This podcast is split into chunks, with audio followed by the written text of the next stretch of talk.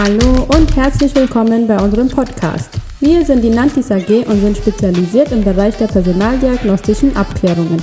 Mit unserem Podcast möchten wir arbeitspsychologisch relevante und aktuelle Themen mit spannenden Gästen diskutieren und laden auch Sie herzlich ein, uns auf diesem Weg zu begleiten und mitzudiskutieren. Wir freuen uns, dass Sie zuhören. Ja, herzlich willkommen zum Podcast der Nantes zum Thema Resilienz. Ähm, mein Name ist Sebastian Zilse, ich bin Arbeitspsychologe und Senior Management Consultant bei Nantes. Als Spezialist für den Bereich Arbeitspsychologie beschäftigen wir uns ähm, mit aktuellen Fragen der Arbeitswelt. Wissenschaftliche Erkenntnisse in die Praxis überzubringen oder umzusetzen, ist unser Ziel, um die Arbeitswelt für Mitarbeitende als auch Organisationen zu bereichern. Unsere Gäste zum Thema sind Daniela Eberhardt, Leiterin Human Resources bei der BKW, den Berner Kraftwerken, die seit Februar 2013 erfolgreich das Personalwesen dort führt. Ähm, als Betriebswirtschafterin und mit einem Masterabschluss in Human Resource Management setzt sie sich für die Stärkung des Humankapitals ein. Der Begriff ist zugegeben etwas in Verruf gekommen, aber ich finde es noch gut, Mitarbeitende als einen gewinnbringenden Teil der Organisation zu bezeichnen. Ähm, die BKW ist ein international tätiges Energie- und Infrastrukturunternehmen und bietet in den Bereichen Energie, Gebäude und Infrastruktur Gesamtlösungen an. Und damit leistet sie mit ca. 11.500 Mitarbeitenden in 140 Unternehmen einen ganz entscheidenden Beitrag an besonders kritischer Infrastruktur. Und wir können uns vorstellen, dass die alltäglichen Aufgaben der Mitarbeitenden diese vor besondere Herausforderungen stellen können. Ähm, ebenfalls dabei sind Juliane Nietzsche und Michel Moutier, Partner bei MLC Advisory, ähm, die sich der Beratung und dem Training ihrer Kunden im Bereich der Gesundheit, insbesondere in dem Feld der Arbeit, widmen. Schwerpunkte sind dabei Achtsamkeit und Resilienz. Sie führen zu Themen auch, ähm, diesen Themen auch Trainings bei Firmen durch und haben dafür auch den HR Award im Bereich Learning und Development in Luxemburg erhalten. Ich finde es noch einen sehr spannenden Ansatz, denn als Ziel wäre damit gesetzt, dass man äh, sich nicht erst mit diesen Themen beschäftigt, wenn es zu bereits größeren Problemen gekommen ist, sondern sich auch damit befasst, bevor sich ernste Probleme bemerkbar machen. Dieser Podcast versucht ähm, damit natürlich auch einen Beitrag zu leisten oder im Rahmen der Prävention zu Resilienz und daher meine erste Frage, ähm, die ähm, dabei auftaucht, ist, was ist denn Resilienz eigentlich? Ähm, ja, damit würde ich doch mal gerade einsteigen. Ähm, ja, Juliane, ähm, Michel, was ist denn Resilienz eigentlich? Ich gebe vielleicht das erste Wort an Michel, der, der gern über die historische Bedeutung dieses Wortes äh, spricht, weil es interessant ist, wie es uns noch heute beeinflusst. Ja, absolut. Äh, dieses Wort wurde zuerst im 17. Jahrhundert benutzt und es war für Metall benutzt, wenn der Metall bearbeitet war und seine initiale Form ähm, zurück angenommen hat. Und äh, dieses, dieses Wort ist im Bereich Psychologie nur seit Anfang des 70er. Und es erklärt, warum viele Leute haben gedacht, dass Resilienz zu sein meinte, ich muss stark sein, ich muss meine Emotionen vermeiden und, und so weiter. Hm. Und ich glaube, wir, wir leiden heute immer noch ein bisschen unter diesem harten Aspekt der Resilienz. Ähm, und es ist aber das ganze Gegenteil. Also wir wissen aus der Wissenschaft heute, ähm, dass resiliente Menschen sehr viel Selbstwahrnehmung haben, mhm. dass sie gut ihre Emotionen kennen, dass sie wissen, wie sie ihre Emotionen regulieren können, dass sie ihre Gedanken gut wahrnehmen und äh, dass sie eine gewisse Agilität haben, um Probleme aus verschiedenen Richtungen zu sehen. Und Resilienz hat ganz viel damit zu tun, wie aktiv man ist. Und es ist eigentlich grundlegend die Frage, wenn ich ähm, eine Herausforderung habe, wenn ich ein Problem habe, sage ich mir dann, okay, das ist eine Herausforderung, das kann ich irgendwie meistern, daraus kann ich was lernen, äh, damit kann ich irgendwie umgehen. Oder sage ich mir in dem Moment dann selber, oh Gott, ich habe Angst, ich ziehe mich lieber zurück und äh, ich will das alles gar nicht wahrhaben und bleibt dann eben passiv. Und wir wissen also, dass resiliente Menschen eher aktiv äh, nach, nach Lösungen suchen und da kommen dann natürlich viele Faktoren zusammen, ähm, wie ich mich selber in diesen Zustand bringen kann. Es hat natürlich viel mit Gesundheit und Wohlergehen äh, zu tun. Wenn es mir eh schon schlecht geht, werde ich wahrscheinlich äh, eher darunter leiden, wenn noch mehr Veränderungen auf mich zukommen. Es hat auch viel mit, äh, mit dem Netzwerk zu tun. Wenn ich mich gut unterstützt fühle, äh, dann werde ich natürlich auch äh, wahrscheinlich resilienter sein. Aber wir wissen, dass da eben viele verschiedene persönliche Faktoren hineinspielen und die wir alle lernen können. Es gibt natürlich Menschen, die von Natur aus einfach resilienter sind als andere, aber wir können alle lernen, äh, wie wir eben besser mit Herausforderungen und Veränderungen umgehen können. Und das ist eigentlich die gute Nachricht äh, beim Thema Resilienz. Also kann man das, wenn man daran denkt, dann ist es jetzt nicht etwas, das einem so gegeben ist, sondern man kann es auch erlernen. Ähm, mhm. es, gibt so, es gibt so andere äh, Konstrukte, die, die aus, mir so aus der Psychologie bekannt sind, sowas wie zum Beispiel emotionale Stabilität oder sowas. Könnte man das auch darunter verordnen?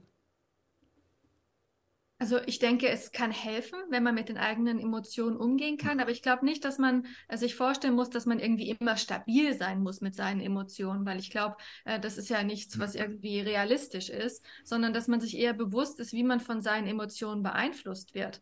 Und wenn man eben äh, gerade viel Stress verspürt oder Unsicherheit oder Ärger, dass ich dann eben vorsichtig bin, wie mich das vielleicht in meinem Verhalten beeinflussen kann und dass ich eben auch Strategien kenne, ähm, wie ich das vielleicht vielleicht wieder in, in gute Bahnen lenken kann. Aber ich glaube, Stabilität in den Emotionen ist vielleicht nicht unbedingt das Ziel, weil ich glaube, es ist normal, äh, dass wir alle auch mal schlechte Tage haben und uns nicht gut fühlen schlechte Tage haben und dergleichen. Das, äh, glaube ich, da kann man schon irgendwie nachempfinden.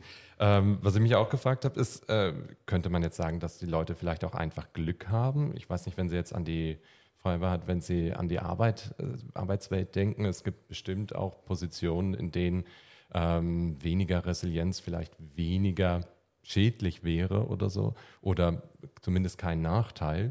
Ähm, ich weiß nicht, gibt es da bestimmte Herausforderungen oder so, die Sie sehen könnten im Arbeitskontext? Also es gibt sicher viele Herausforderungen im Arbeitskontext. Äh, Glück haben, glaube ich jetzt nicht so recht daran. Ich glaube, heutzutage in dieser schnelllebigen Welt sind wir alle gefordert mit vielen Unsicherheiten, Herausforderungen, egal in welcher Stelle oder in welcher hierarchischen Stelle, wenn Sie das angesprochen haben. Ähm, ich denke, in Führungspositionen ist eher noch ein bisschen mehr Resilienz gefordert, weil man halt auch mit vielen Menschen zu tun hat, ähm, mit vielen unterschiedlichen Menschen, mit vielen Herausforderungen der, im Führungsalltag, der von äh, meiner Ansicht nach auch ähm, ähm, der Anspruch an eine Führungsperson ist äh, wesentlich gestiegen mit diesen Volatilitäten und in diesen unsicheren Zeiten. Das heißt, auch eine Führungsperson muss sich sehr gut kennen, eben was Juliane vorher äh, gesagt hat. Also die, die, Selbstwahrnehmung oder wie führe ich mich selber ist ein wesentlicher Teil einer Führungskraft. Mhm. Also dann, Sie haben jetzt besonders äh, die, ähm, die, moderne Arbeitswelt angesprochen. Ähm, an was denken Sie dabei genau? Ähm, Gibt es da so Anhaltspunkte oder so? Es kursiert ja überall dieses VUCA oder so. Ähm, Volatility, Uncertainty, Complexity und Ambiguity. Ähm, ich weiß nicht, haben Sie damit schon Erfahrung gehabt? Haben Sie, sehen Sie das bei, bei sich selbst irgendwo oder ähm, in, in der BKW jetzt besonders? Mhm. Also ich hatte eine, ähm, eine Kollegin, die hat die Organisationsentwicklung geleitet. Mhm. Und ich glaube, die hat beim Kernkraftwerk Mühleberg als erstes diese VUCA-Welt eingeführt. Und die haben natürlich dann alle große Augen gemacht. Was ist das? Und ich glaube, das war im Jahr 2017 oder so. Ähm, und Mühleberg ist ja ein sicherheitsorientiertes ähm, Umfeld bei uns, sehr, sehr, sehr sicherheitsorientiert. Das wünschen wir uns ja alle. Und das kam natürlich da ganz komisch an. Ja, was wollt jetzt ihr da mit, mit VUCA, mit Volatil und so? Das passt bei uns nicht.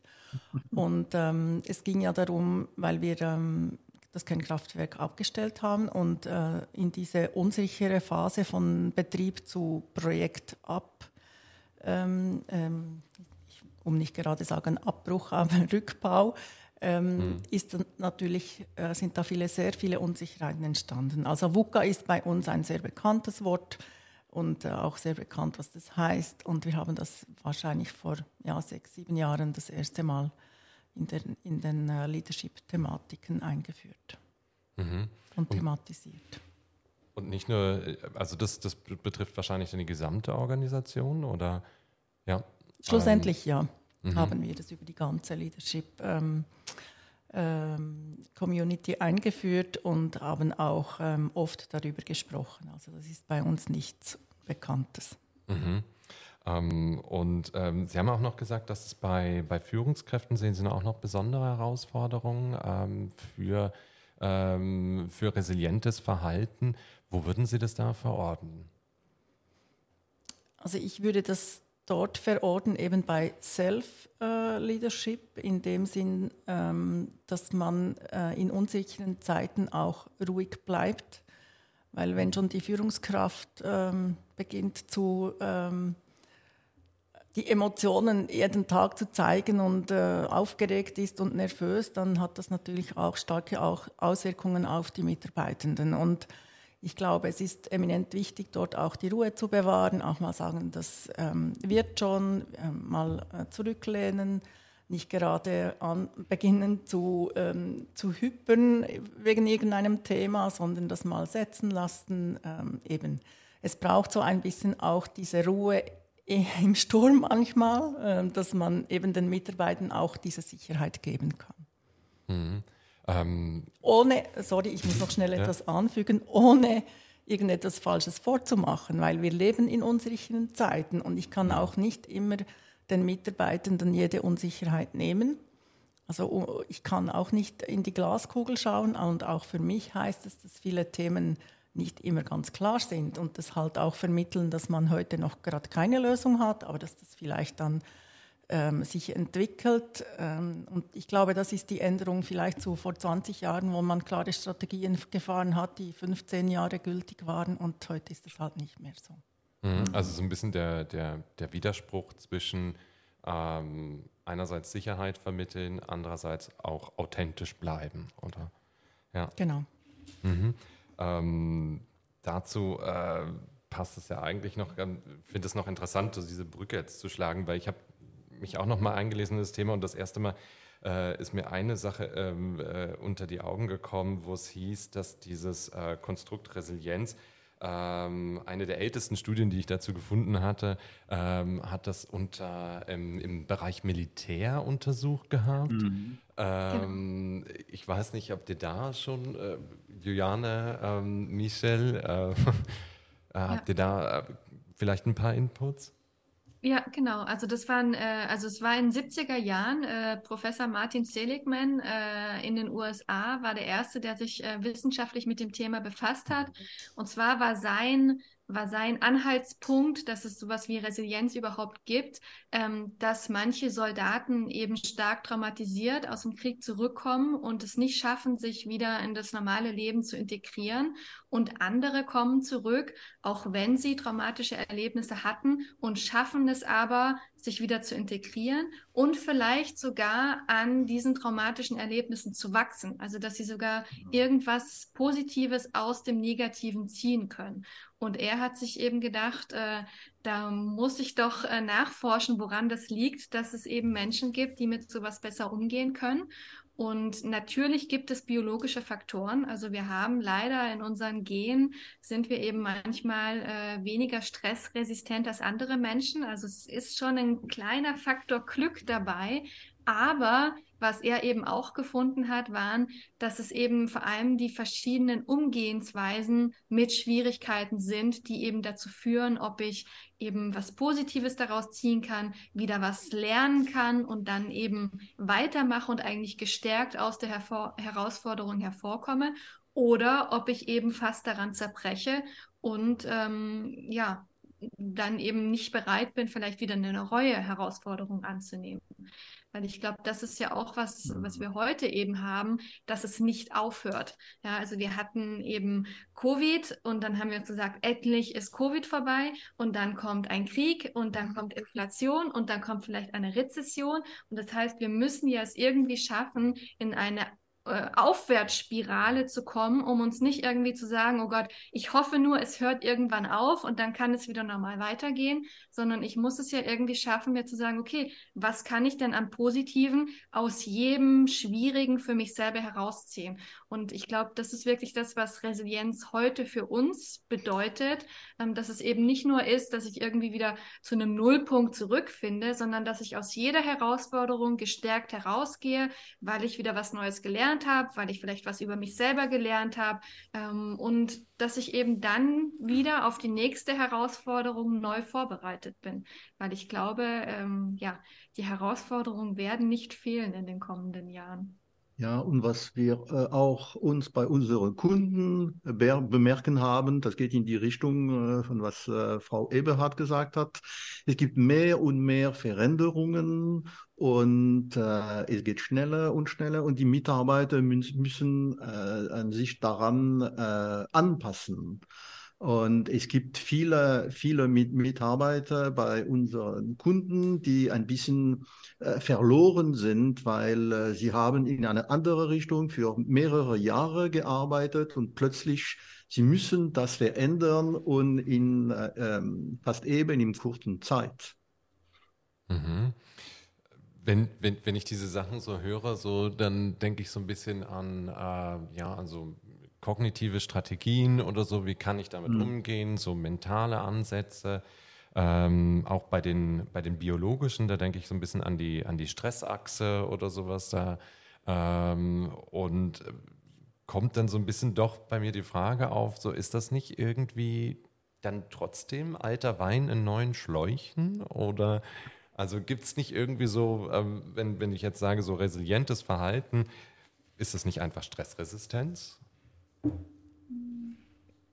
Also ich mag das Wort Resistenz nicht, weil damit hat Resilienz eigentlich nichts zu tun, hm. ähm, weil Resistenz ist ja dann irgendwie Widerstand und ich glaube, das ist das ganze Gegenteil von Resilienz, hm. sondern Resilienz heißt, dass ich lerne, dass ich mich anpassen kann, dass ich eben neue Lösungen finde für alte oder neue Probleme. Und ich glaube, Stressresistenz ist wirklich, okay, ich kann in der Situation widerstehen, aber dann komme ich leider nicht in diese Aufwärtsspirale, wo ich mir sage, okay, ich lerne wieder was, ich äh, über mich selber und ich komme eben gestärkt aus der Herausforderung hervor.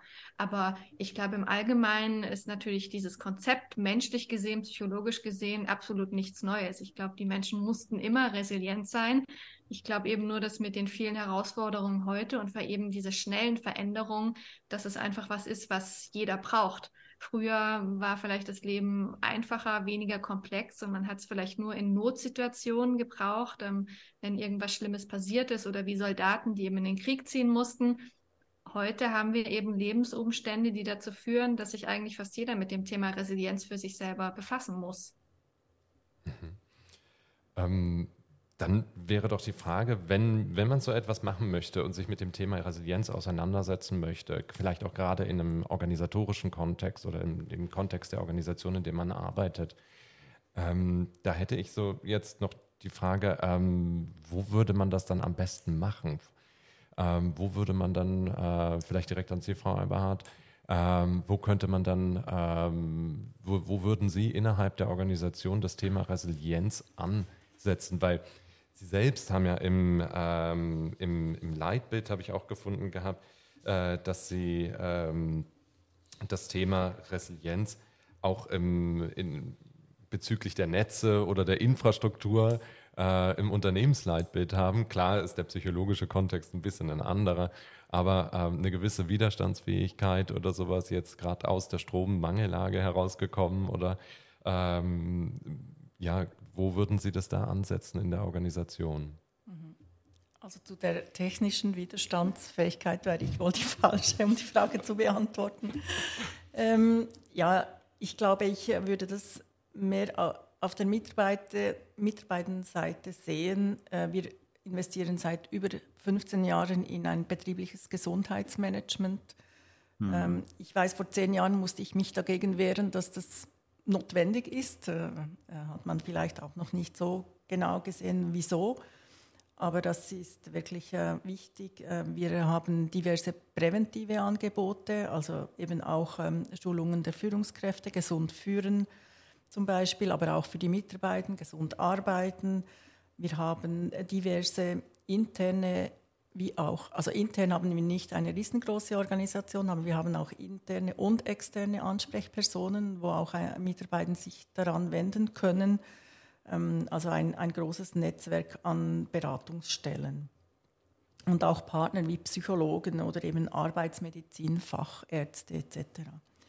Wir haben auch ein Früherkennungssystem, also das ist sicher nichts Neues, aber halt auch, dass man auf die Mitarbeiter zugeht, wenn man sieht, ähm, ein Mitarbeiter ist gegen 30 Tage oder so krank oder meldet sich ab.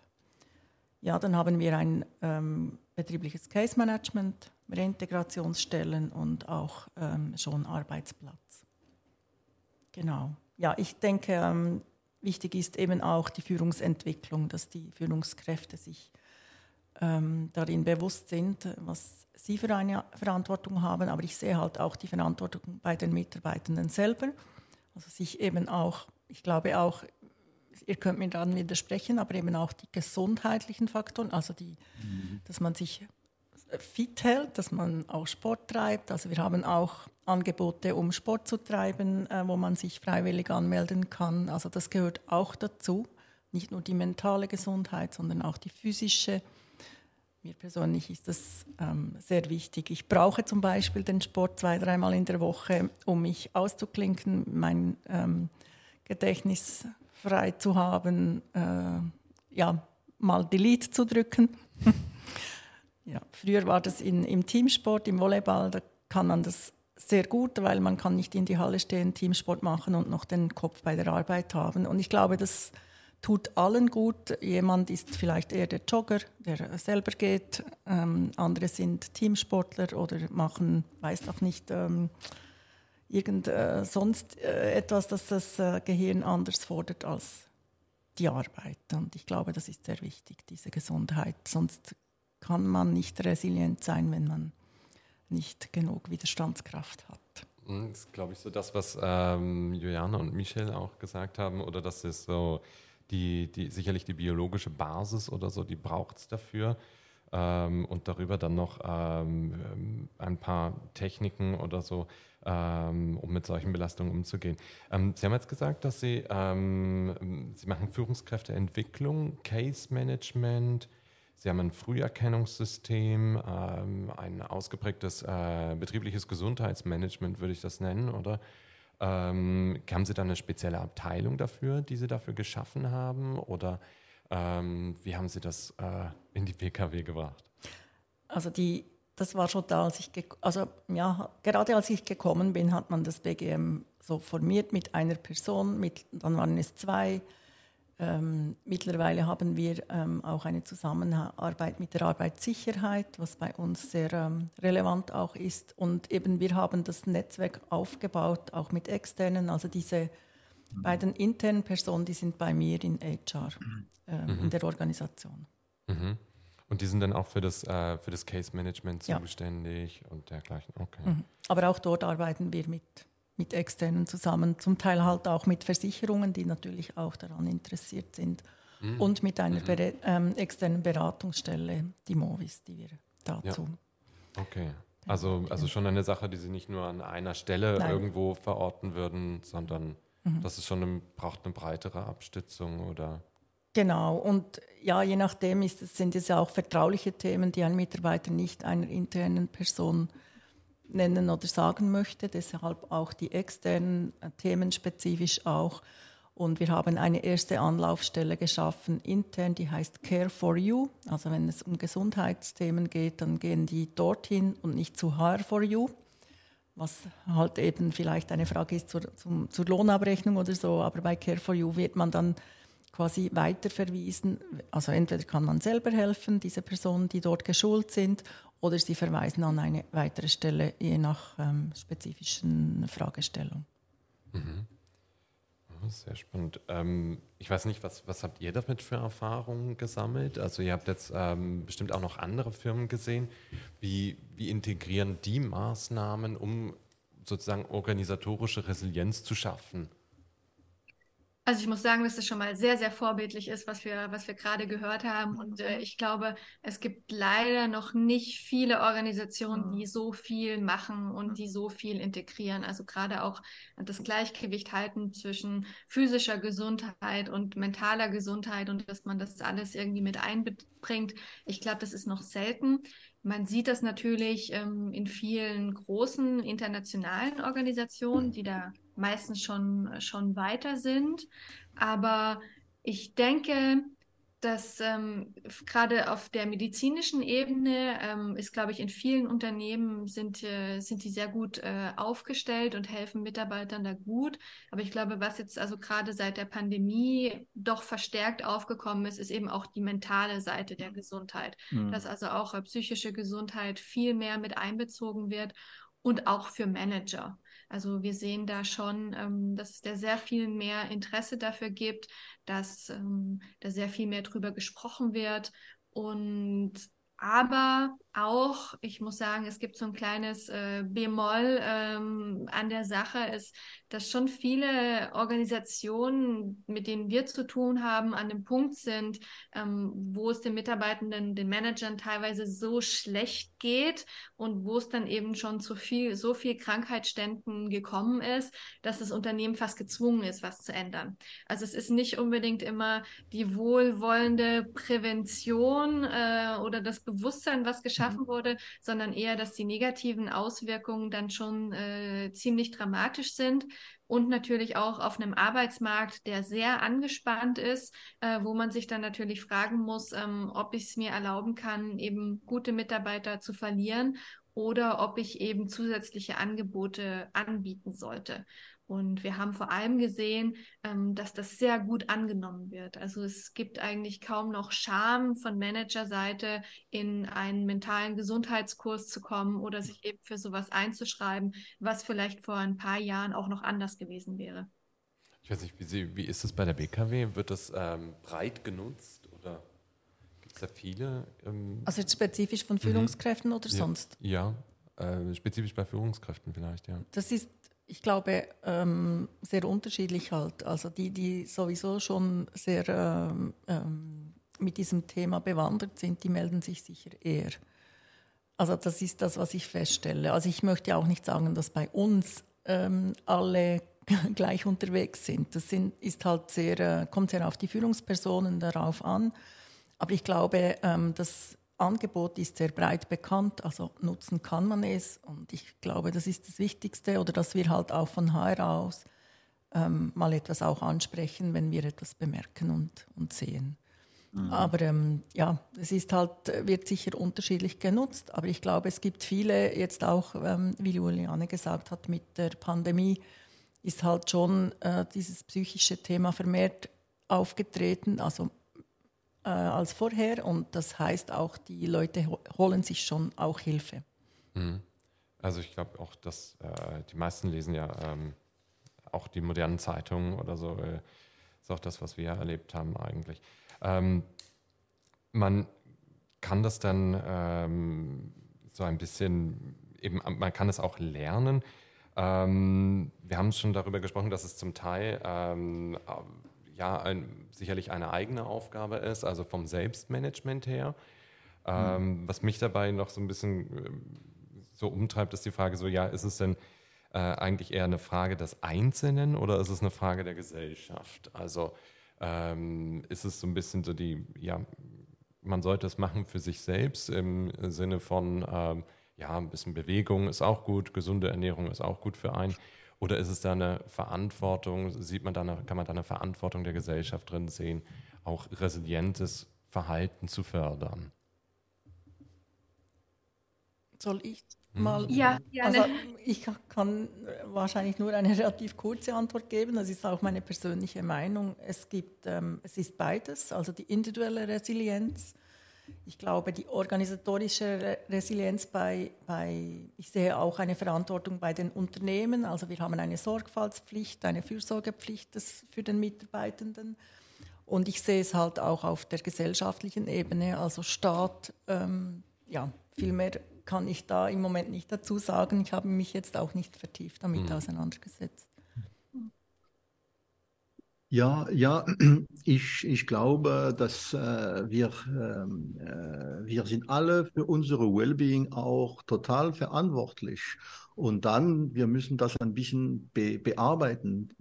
Ja, die Gesellschaft kann, kann, kann etwas machen, mit Sicherheit, aber uns selbst, wir müssen das machen. Äh, und und es, wir müssen unsere Resilienz bearbeiten, wie, wie schon gesagt, und unsere Work-Life-Balance äh, auch ein bisschen äh, wieder zurückfinden. Also, und ich, ich glaube auch, ja, die, die Verantwortung ist an, an beide, beide Seiten.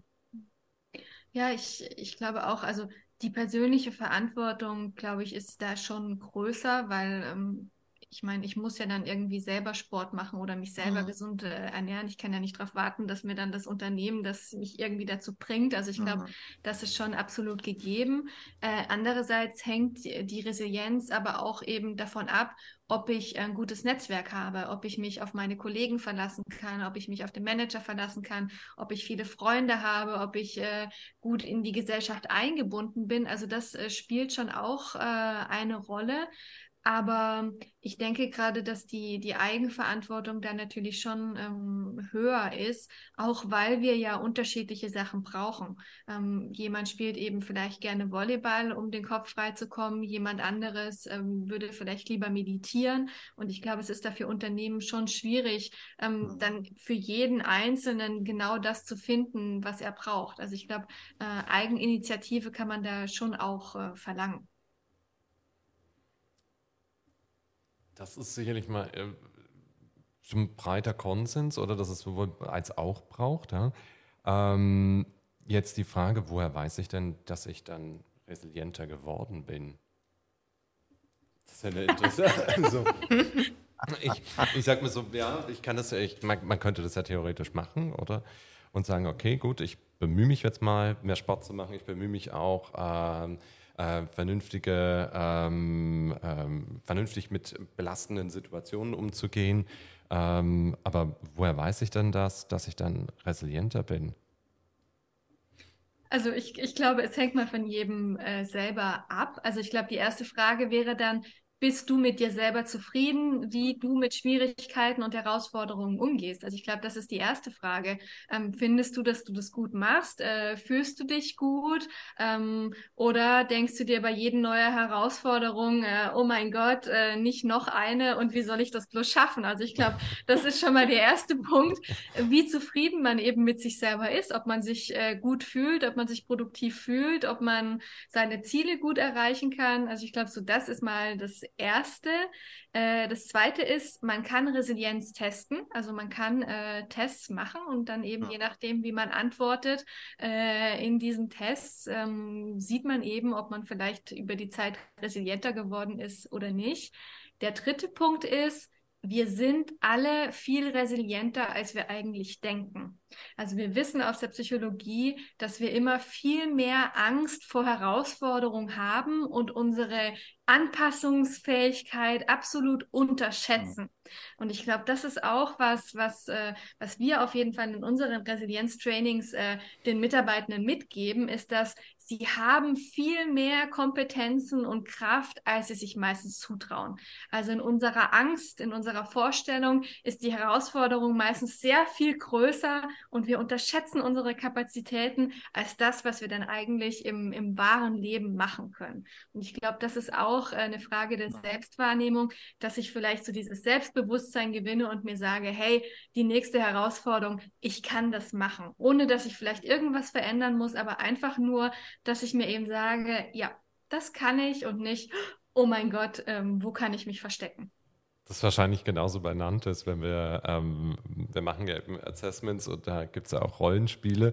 Und wenn mhm. wir dann so ein neues Rollenspiel konzipiert haben, dann erst das erste Mal in die Rolle reinschlüpfen oder und jetzt diese Person sein, die es dort ist. Oder das ist ähm, am Anfang habe ich dann auch immer, äh, nimmt es mich dann ziemlich oder so, da brauche ich noch einen extra Deo-Roller oder so, den ich auf der Arbeit habe. Ähm, aber dann stellt sich nachher raus, es ging doch ganz gut. Vielleicht ist es sogar das, ja? das könnte es fast sein. Ne? Mhm.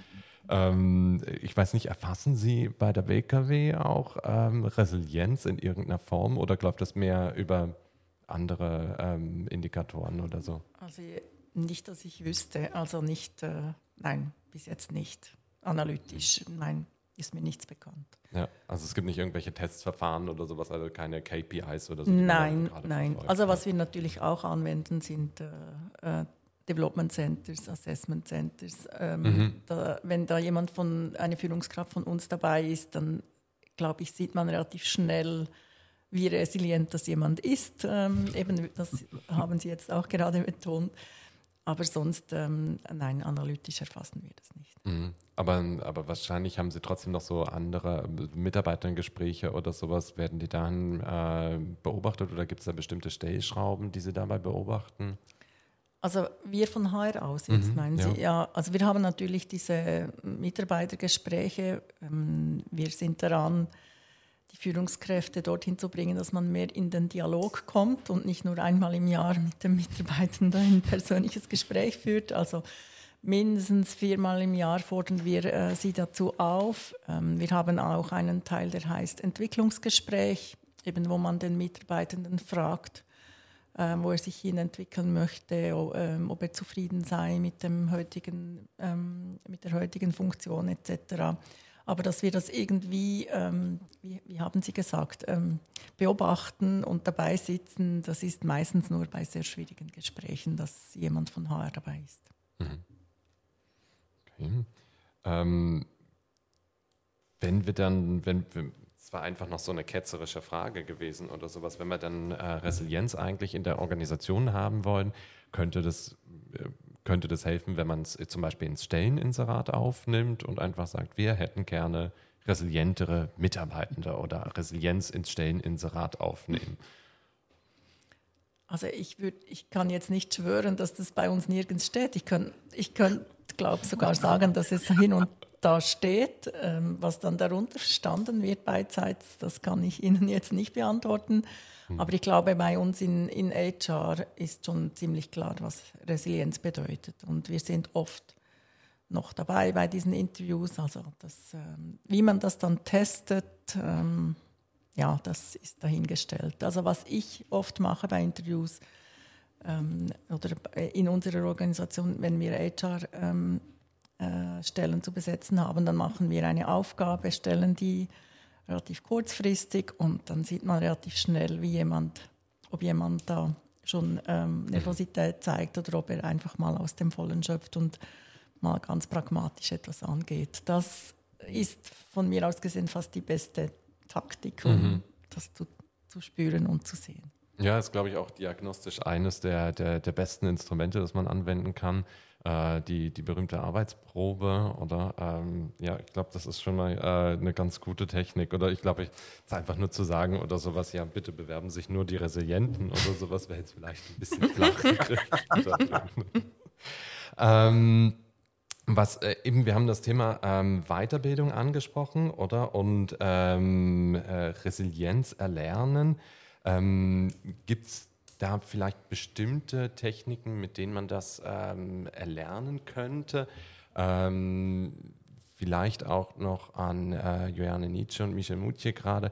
Ähm, wie, wie bringt ihr das Leuten bei? Also wenn ich jetzt sage, so gut, okay, ich habe jetzt das bis hierhin verfolgt, den Podcast, aber jetzt möchte ich doch was machen. Was, was mache ich denn da?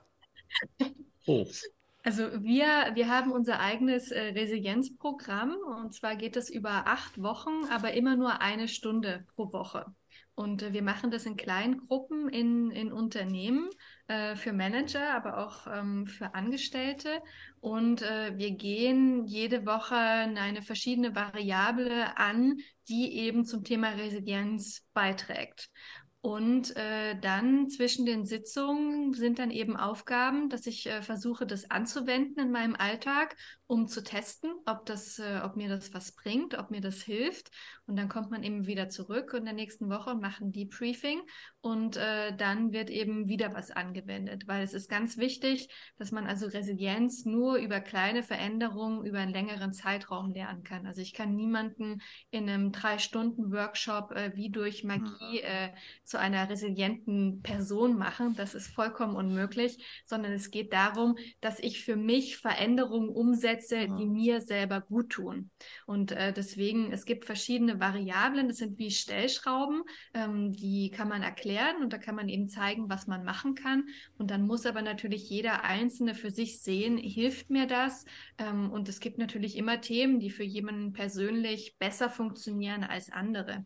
Aber es ist äh, zum Beispiel, wenn ich ein paar Beispiele geben kann, und das hat Frau Eberhardt ähm, vorhin auch erwähnt, ähm, sie hat gemeint, dass eben die Führungskräfte auch mal sagen können, das wird schon. Und äh, das ist sehr interessant, weil zum Beispiel Optimismus ist mhm. eine Variable, die zur Resilienz beiträgt. Das heißt also, dass ich irgendwie das Positive sehen kann und äh, positiv bleibe und das auch kommunizieren kann. Das ist also was, was auch hilft. Und Optimismus wird zum Beispiel oft als Motor der Resilienz äh, bezeichnet, weil eben der Optimismus mir die Motivation gibt, weiterzumachen und nach Lösungen zu suchen. Und Optimismus ist auch was, was man lernen kann. Also, dass man eben versucht, das Positive zu sehen und ähm, wie man eben wieder Lösungen findet. Das sind alles ähm, verschiedene Techniken, ähm, die man lernen kann und die dann natürlich auch dem Team helfen. Es wird natürlich dem Manager selber helfen, äh, sowas zu können. Dem Team dann aber natürlich auch, wenn es einen Manager hat, der dann vielleicht auch so kommuniziert, dass eben Probleme eher aus Hervor Herausforderungen dargestellt werden, als hm. vielleicht Gefahr, Hilfe, äh, da kommt irgendwas Schreckliches auf uns zu. Und ähm, in die gleiche Richtung ähm, geht es eben auch sehr viel darum, wie, wie rede ich mit mir selber? Also wie bewerte ich, äh, was gerade mit mir passiert? Also mhm. wie spreche ich mit mir selber? Also wenn ich vielleicht eh schon gestresst bin, sage ich mir dann eben, oh Gott, das werde ich nie schaffen, damit werde ich nie fertig und komme dann eher in einen Teufelskreis hinein, wo ich mich dann eben noch schlechter fühle. Oder weiß ich eben, wie ich in diesen Situationen mit mir umgehen kann und sollte und wie ich auf mich selber aufpassen kann, um eben ähm, produktive Emotionen zu haben und eben Verhaltensweisen, die mir gut tun. Und wir sehen aber leider, dass eben viele Menschen, wenn sie eben unter sehr viel Stress stehen, unter so viel, viel Druck stehen, dass sie dann eher das Falsche machen, anstatt das, was ihnen eigentlich gut tun würde. Also viele hören als erstes mit dem Sport auf, ähm, weil sie haben dann keine Zeit mehr dafür und, und dann kommt man in so einen Teufelskreis eben rein. Und das, wenn man eben sich einfach über sowas bewusst bewusst wird, hilft das meistens schon. Und dann äh, der letzte Punkt, also es geht vielleicht eben über acht Wochen, aber ein Punkt ist eben auch, wie ich mir eben ein Netzwerk aufbaue mit Kollegen, mit Freunden, die mich eben unterstützen können und äh, dass ich mich vielleicht auch so wohlfühle, dass ich um Hilfe bitte wenn, äh, wenn, wenn es vielleicht nicht weitergeht. Und das wissen wir eben auch, dass Personen, die resilienter sind, die eher andere um Hilfe fragen. Und ich finde, das ist eigentlich auch was, was wichtig ist, eben diesen gesellschaftlichen Aspekt oder auch das Miteinander im Unternehmen, was da mit dazu reinspielt. Ja, und auch ein Signal, dass ich ein bisschen mehr Resilienz geworden bin, ist, wenn ich äh, kann mein innerer Dialog ein bisschen verändern. Und äh, ähm, äh, ich kann dann meine Gedanken fragen und denken, hilft mir dieser Gedanke oder nicht? Und, und wenn nicht, ich kann oder ich versuche, meine Gedanken ein bisschen zu verändern. Und dann, ich, ich, ich kann bemerken, dass ich ein bisschen mehr Resilienz geworden bin. Das, das braucht sicherlich etwas Zeit dann oder so, dass man äh, auch ein bisschen Übung, glaube ich, oder dass man das macht oder so und sich mal vielleicht so eine Minute am Tag nimmt. Ich weiß nicht, machen Sie das am Tag oder so? Ich glaube, ich habe mir nicht jetzt eine Minute am Tag, aber ich habe mich auch schon ertappt darin, dass ich gedacht habe, ach, was denkst du jetzt da wieder für einen Blödsinn? Um, umstellen. Und ich glaube, ich bin jemand, der sich Hilfe holt. Also das, was Juliane gesagt hat, ich glaube, das ist eben auch ein vielleicht ein bisschen ein neueres Führungsverständnis, dass man sich früher nicht getraut hat, Hilfe zu holen oder zu sagen, ich habe auch schon meinem Team gesagt, jetzt weiß ich gerade nicht, wie ich das machen soll, könnt ihr mir helfen? Aber das ist schon äh, etwas, das man früher hat der Chef einfach alles gewusst, wenn ich das mal so plakativ sagen kann. Und da muss man einfach auch davon wegkommen. Der Chef ist nicht der Alleinwissende oder die Alleinwissende. Und man darf sich ruhig auch mal ähm, eingestehen, jetzt weiß ich nicht weiter. Und ich glaube, wenn man das ausspricht, ist es manchmal auch schon eine Erleichterung. Und das getrauen sich eben vielleicht viele auch nicht. Und das mal darüber wegzugehen und über den Schatten zu springen und sagen, sorry, jetzt habe ich auch gerade keine Lösung. Das natürlich, ähm, da, da braucht es dann natürlich auch eine entsprechende Feedback-Kultur dazu. Ähm, ich weiß nicht, was ähm, haben Sie dazu bestimmte ähm, Mechanismen bei der BKW oder so, mhm. ähm, wo Sie diese Feedback-Kultur auch leben? Oder weil das stelle ich mir noch schon herausfordernd vor. Oder ähm, zu, also ich selber bin ja auch eher so jemand, so der, der, gerne zeigen möchte, wie gut er ist oder so. Aber ähm, dann zu meinem Chef hinzugehen und zu sagen, uh, da habe ich jetzt aber gerade ziemlich einen Bock geschossen. Ähm, haben Sie da was bei der BKW?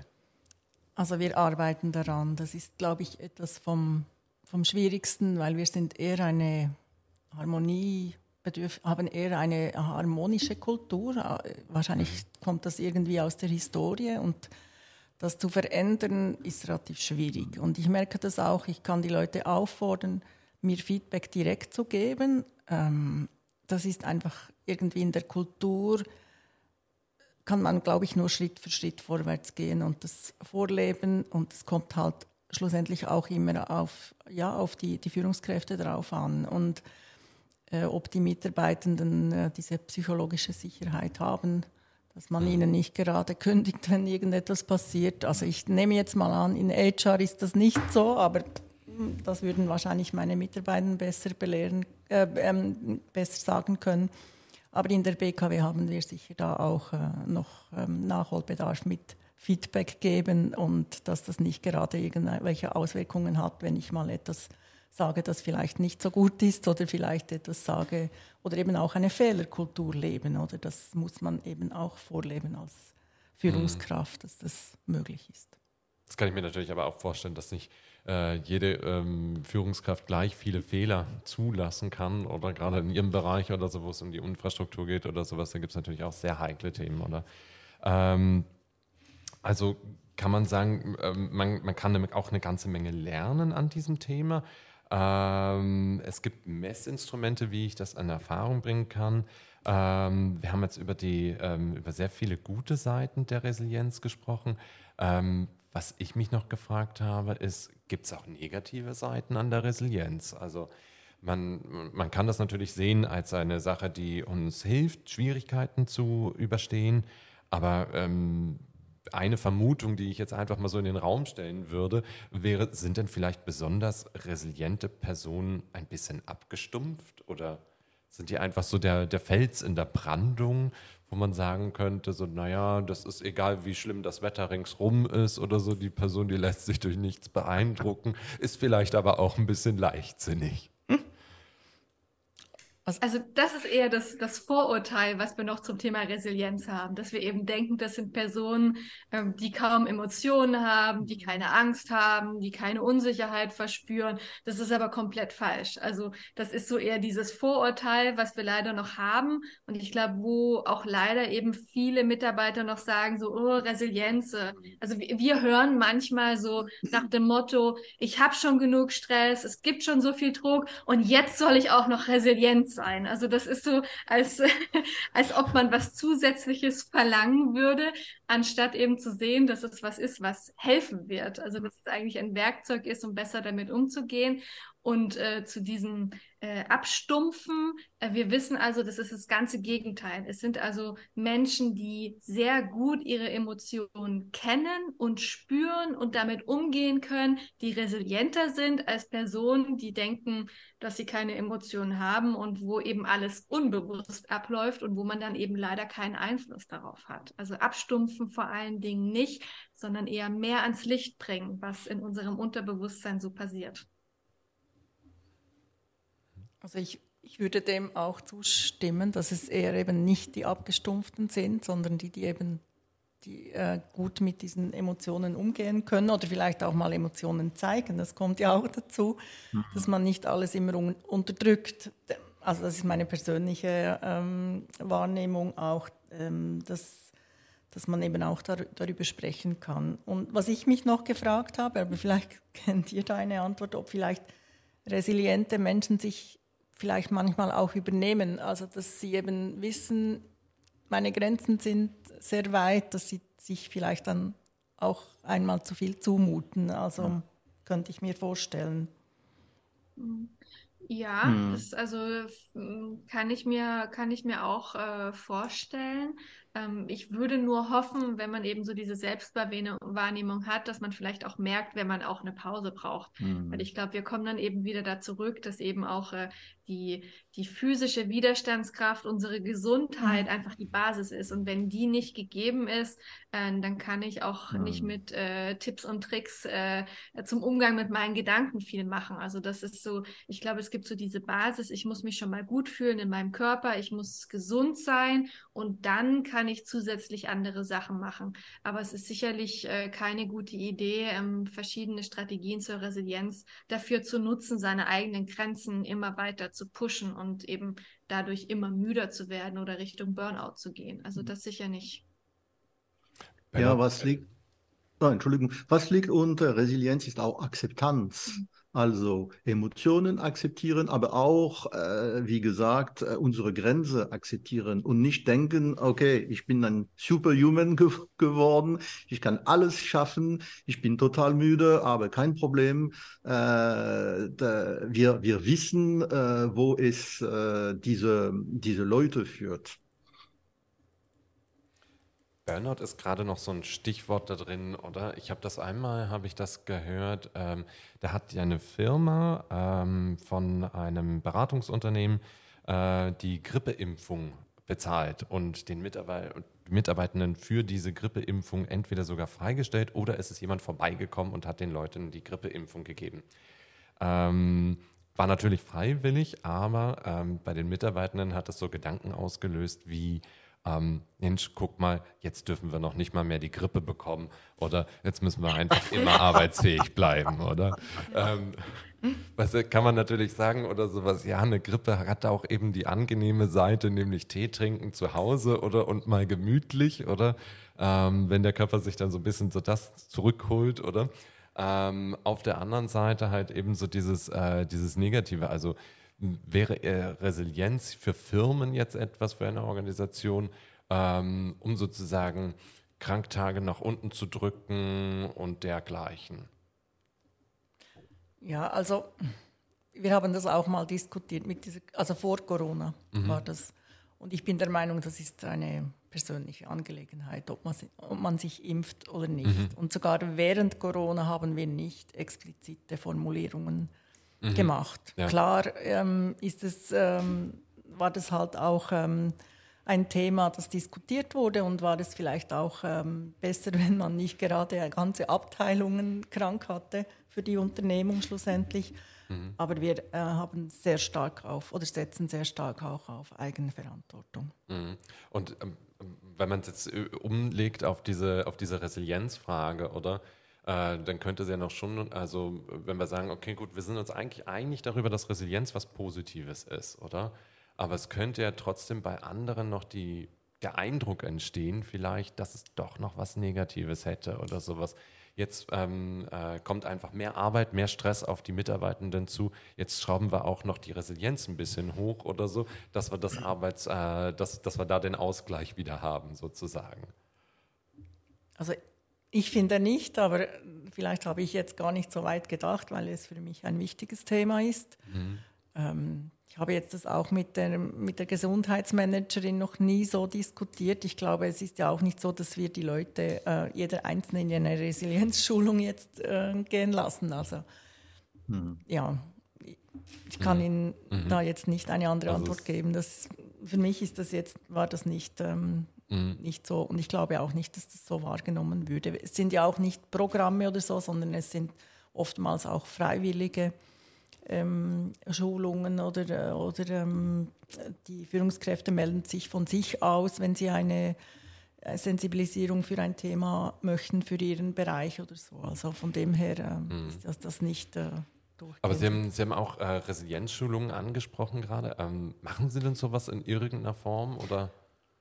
Eher Richtung äh, Sensibilisierung oder präventiv halt auch für die Führungskräfte, damit sie eben auch merken, wenn einem Mitarbeiter es nicht gut geht, dass sie das auch ansprechen und nicht einfach ähm, gehen lassen, bis, bis er wirklich krank ist. Ja. Mhm. Okay. Oder mhm. sie. Ja, genau, ja, oder sie.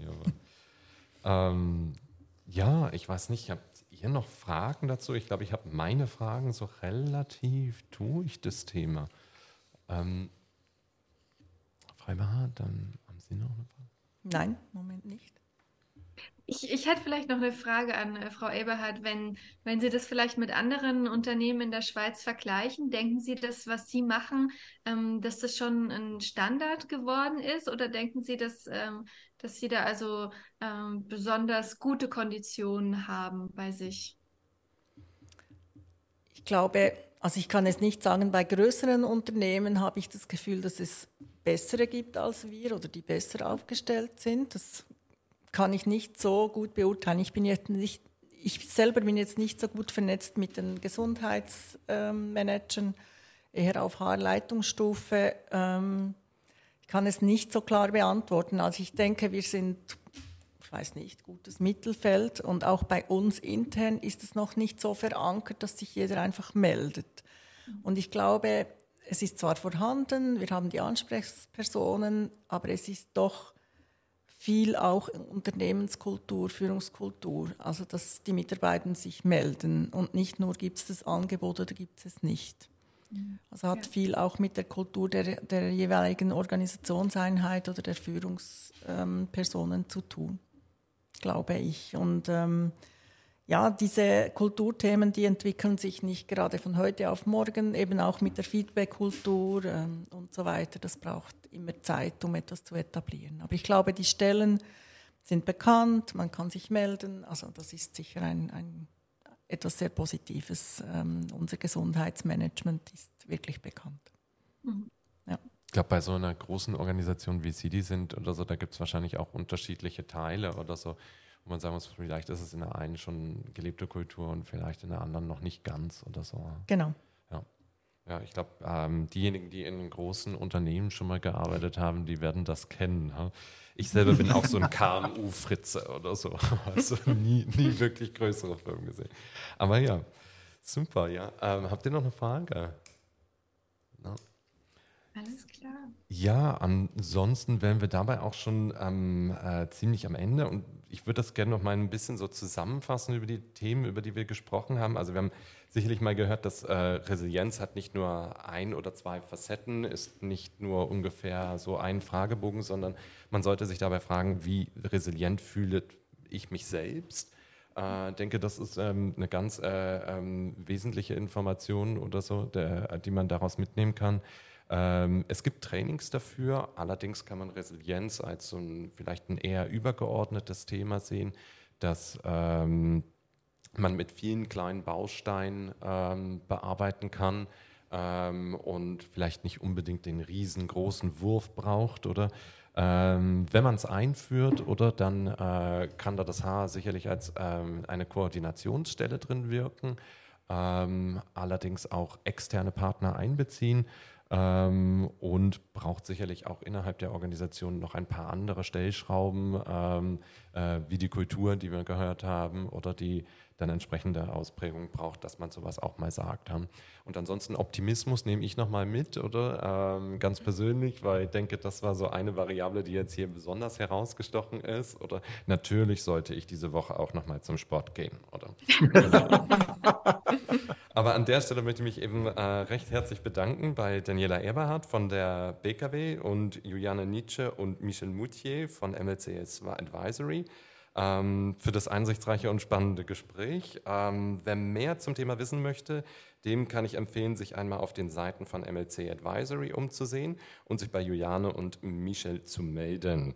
Ähm, wer hingegen nicht nur an der ähm, eigenen Resilienz arbeiten möchte, sondern einen Beitrag für die Resilienz unserer Infrastruktur ähm, ähm, leisten möchte, dem kann ich natürlich auch die offenen Stellen von der BKW wärmstens empfehlen, ähm, wer das möchte. Herzlichen Dank.